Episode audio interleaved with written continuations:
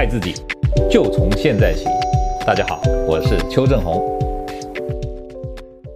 今天回答一个啊、大家可能都会注意到的问题，就是摇呼啦圈到底对于瘦腰有没有帮助？好，以前邱医师曾经跟大家讲过，哎呀，呼啦圈要减肥，什么人最有效？就是技术不好的人最有效。为什么？因为他呢一边摇一边掉，对不对？所以呢，因为减呼啦圈消耗掉更多的热量。因为如果一个摇得很好的人，你知道吗？啊，以六十公斤的人来说，连续摇一个小时六十分钟，只能消耗掉一百三十八大卡的热量。那你知道一块五十公克的蛋糕热量就两百五十大卡。换句话说，两三口吃下去的蛋糕，摇了一个小时呼啦圈还用不掉。所以对减肥来说，这是一个比较没有效益的减肥法。但是啊，最近呢，二零一五年有发表一篇医学论文啊，就针对有加重型的呼啦圈呢，对于瘦腰的效果做了一番研究。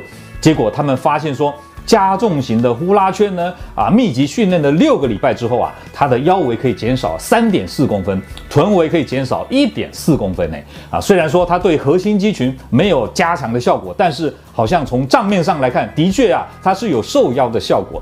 那不过大家要注意，第一个。这种瘦腰的效果是在密集的训练。什么叫密集的训练？就是每个礼拜至少要做三天，每天呢至少要三十到四十五分钟。所以你就要知道，能够坚持下去的人并不多，这是第一点。那第二点呢？啊，我们知道它是用加重型的呼啦圈。如果你是那种塑胶轻管的那种呼啦圈，好像好玩的小朋友玩那种，对不起，没有效。好，第三点。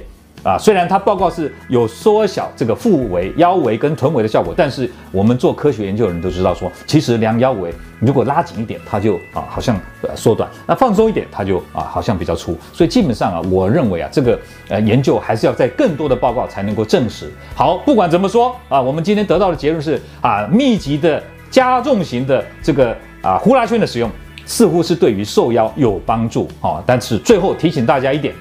如果使用的时候，一定要注意几件事：第一个要循序渐进；第二个要量力而为；第三要持之以恒，这样才能达到最大的效果。千万不要因为啊这个这个啊这个这个过度使用，对不对啊？欲速则不达，然后呢导致这个骨盆腔脏器的受损。像有些啊报道上所讲的，有些女生啊因为过度使用、不正确使用，导致呢啊骨盆腔啊出血啦，这个什么卵巢牛角啊，这、甚至休克啊，差一点丧命这样的风险。所以大家要注意啊。使用上的安全啊，注意大家啊，祝祝大家这个使用上成功，能够成功的受邀。